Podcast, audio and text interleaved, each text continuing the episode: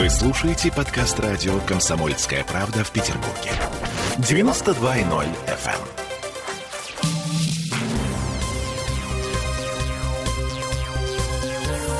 Темы дня.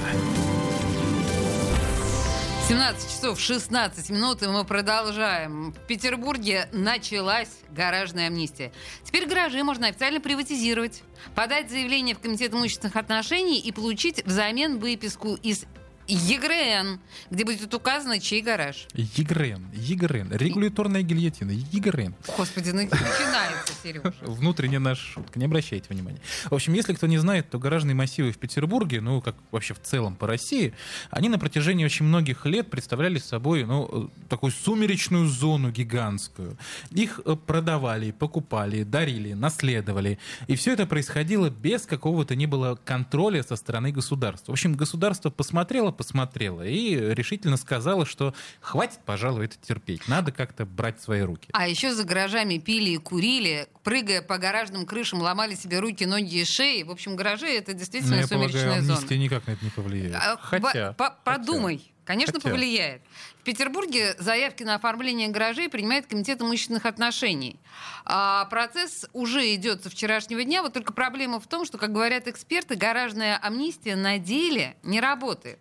Мы сейчас пытаемся связаться с нашим с экспертом по этому вопросу Александром Холодовым, пытаемся до него дозвониться. Но а, если говорить о гаражных вот этих вот зонах, как о сумеречных зонах, а, ну, Так, на- на- социокультурный аспект Ну, гаражных а массивов. ты не согласен? Но на самом деле для тебя вот эти вот гаражные зоны, они, они ничего не значат. Твое дворовое детство. Ты туда не ходил разбираться с мальчиками из соседней школы? Э, Нет, меня очень сильно берегли. У меня была только одна стрелка в жизни. И да, в общем, я не хочу об этом вспоминать.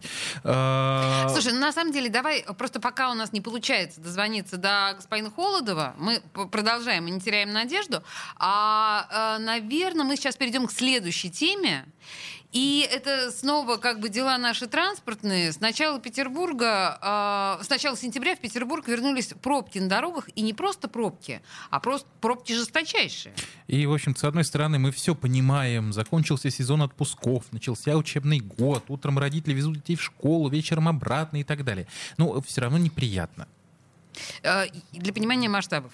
Сегодня утром на Каде собралась пробка длиной в 10 километров. Это 20 лахта-центров, 208 александрийских колонн или 33 тысячи порций шавермы, кому как понятнее. Это наша редакция сегодня э, считала. Автомобили плотно встали между Мурманским шоссе и Софийской улицей. Ну, а если вспомнить давно уже витающие слухи о том, что КАДу, в принципе, недолго осталось, становится, э, автомобилист, я думаю, меня поддержит, совсем не по себе.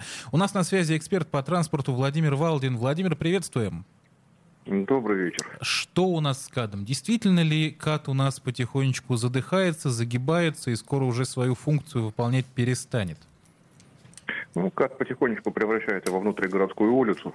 Если по- проехать по всей дороге, то за исключением э, ее крайних западных частей видно то, что застройка появилась и справа, и слева, и она подступает вплотную к дороге. Э, Появляются новые развязки. Естественно, это не может не сказаться на увеличении количества автомобилей. Ну и вообще уже давно говорят, и с самого начала было практически понятно, что э, дорогу построили даже по тем параметрам, которые были, не соответствующую тем автомобильным потокам, э, которые на нее в конечном итоге вышли. Ну, просто пока ее строили, она устарела, насколько я понимаю. Ну да, то есть ее строили, знаете, раньше, раньше существовало что-то типа э, градостроительного планирования. Сейчас у нас градостроительного планирования нет, несмотря на то, что э, формально существует генплан, мгм. застра- застраивается любой свободный пятак земли. Э, Как только появляется транспортная доступность, так сразу же там появляются дома. Вот. Ну а так как у нас строят не города, а, по выражению наших европейских коллег, просто э, дома в поле раскидывают, ну вот и получаем то, что мы получаем. То есть что все садится на вот эту транспортную артерию. И если посмотреть, что сейчас творится в городе, какое количество машин с иногородними номерами, становится понятно, что население города за последнее время выросло просто на очень большую э, цифру. Сколько И, еще вот осталось? всё, а? Сколько еще осталось КАДу? То есть, когда уже он встанет и не сдвинется с места окончательно? Ну, вы знаете, я свой хрустальный шарик достаточно давно потерял, поэтому на этот вопрос я вам не отвечу. Но, да, но то, что По это счастливое событие, да, но то, что это событие случится в, в обозримую десятилетку, это совершенно точно. Слушай, И спасти, спасти от этого может только появление КАТ-2, А, э, о котором э, да-да-да, вот о котором много сейчас говорили как раз, и который может хотя бы увести транзит, потому что транзит и внутригородской трафик на КАТ не помещается. Тут- Ну и, господа автомобилисты, надо, извините, я вас перебью, Да. потом меня спросите. Господа автомобилисты, надо приготовиться к появлению по всему КАДу знаков 90, а то и 60. Ого. Ну вот это, кстати говоря, расстройство-то чудовищное. Слушайте, Владимир, ну а вот тот КАТ-2, о котором мы с вами говорим, это насколько... вот тот проект, который мы сейчас видим, насколько вы полагаете его рациональным? И какие у вас по поводу него есть замечания? Проект абсолютно рациональный. Вы знаете, сейчас это не проект пока что, это еще это Да, план. да, согласна. Э, Да, э, Мечты, план существуют мечты. расчеты, э, да, расчеты, которые были сделаны э, в рамках программы комплексного развития транспортной инфраструктуры Ленинградской области, э, которые показывают, что из всех транспортных объектов Ленинградской области это наиболее потенциально востребованный транспортный объект, э, который даст э, наибольшую как транспортную, так и социально-экономическую эффективность. Ну, то есть, э, ну, может быть, я сейчас покажусь пессимистом, но построили бы, а? Ну, правда. Ладно, Да, в общем, на самом деле мы, мы- мы все не очень верим, да, просто в это. Нет, ну нет не ничего нереального. И, э, в Москве же СКАТ появился. Здесь единственное, что очень большая вероятность того, что это все-таки будут деньги не федеральные, а деньги банковские. Соответственно, эта трасса станет платной. Но я думаю, что желающих платить за то, чтобы ехать, а не стоять в пробках, будет достаточно много. О, да. Поживем, увидим. О, Спас- да, это спас- точно. Эксперт Спасибо по большое. транспорту Владимир Валдин был у нас на связи. Спасибо большое. Ну что, ладно, как бы с КАДом примерно разобрались. КАД Хотя умирает. понятно, что да, ни- ничего не понятно. А, но пробки-то у нас не только на КАДе. А, Можно, конечно, построить КАТ-2, и нужно его строить, но вот э, вопрос в том, как построить новую транспортную сеть в Петербурге. И вообще, каким районам в скором времени можно ждать транспортного коллапса. А в том, что он случится, мы не сомневаемся практически. Мы дозвонились по этому поводу до независимого эксперта по транспорту Дмитрия Попова. Дмитрий, слышите ли вы нас? Да, да. Добрый день. вечер. А, ну что, вопрос был задан. А, где у нас будет плотнее всего, в каких районах и от чего это зависит? Слушайте, ну вот, вот не хочется говорить про конкретные районы, объясню почему. Дело в том, что мы имеем дело сейчас, и все это отмечают, и даже люди, которых э, э, в профсообществе не любят с точки зрения названия, урбанисты, э, мы совершаем из года в год одну и ту же ошибку. Мы Так. осуществляем девелопмент, освоение новых территорий без э, проработки транспортной модели и, и всех ситуаций транспортных, которые возникают. Я вам приведу примеры очень понятные и популярные. Вот Так. Есть Ленинский проспект, на котором три полосы было. Потом одну полосу отрезали от Ленинского проспекта для движения маршрутных транспортных средств. Все хорошо. Пропускная способность полосы 1800 единиц в час при прямолинейном свободном движении. Но у нас там, как вы знаете, еще есть светофоры. И вот мы берем и пристраиваем за э, улицей Доблести дальше туда, начинаем пристраивать 29-й, 30-й квартал, 32-й, по несколько десятков тысяч жителей. С учетом уровня автомобилизации, это несколько, ну, полтора десятка э, тысяч автомобилей. И из все на которых Ленинском приблизительно проспекте.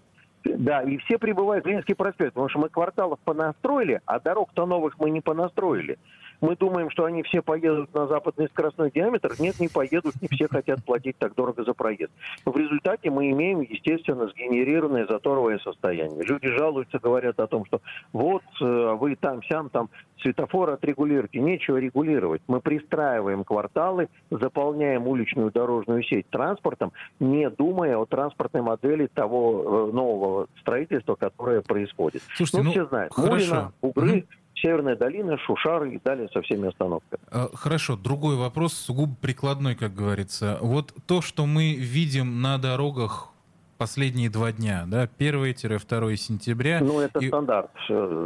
Э, Я к тому, что стандарт. хуже не будет. Это вот все, это предел или нам к чему-то еще готовиться в ближайшие недели или Э, месяцы? Значит, э, слушайте, мо- мои многолетние наблюдения, мои и моих коллег э, с Центра управления дорожным движением говорят о том, что э, мы в период 3-5 дней до 1 сентября и 3-5 дней после 1 сентября, вот у нас 1-2 сентября является, так скажем, бугром этим, а потом пойдет немножко на спад. Это связано с огромным, ну, с этой стороны, с прибытием увеличивается количество прибывающего транспорта, Мгм. последний день. У нас такая же ситуация 31 декабря, в канун Нового года. Все поехали оливье покупать. Здесь все поехали школьную форму покупать. Так. А через какое-то время, после 1 сентября, будет наступать некоторый баланс. Потому что, во-первых, станет, станут понятны маршруты тех, кто перешел в новые образовательные учреждения.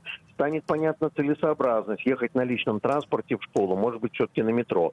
А, устаканится график прибытия, будет понятно время прибытия, произойдет расслоение по графику движения. Это э, немножко снизит как раз-таки напряженность. Поэтому я думаю, что мы ждем к 7-9 сентября небольшой спад этого пробочного состояния. Ну, такой на 30% где-то снизится. Ну, 30% это, по крайней мере, можно ехать хоть куда-нибудь, хоть Ну, чуть-чуть. Ну, так, чуть-чуть можно ехать. Кстати, знаете, что вот в некоторых передовых странах мира, которые, так сказать, используют все э, условия управления трафиком.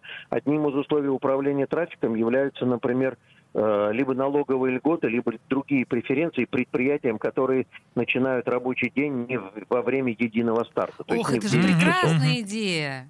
Кстати, да. А у нас такое возможно в теории?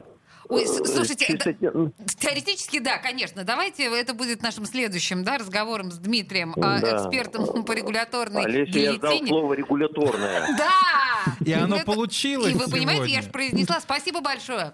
Закончили на этом. Да, пожалуйста. да, Спасибо. да, да. Темы дня.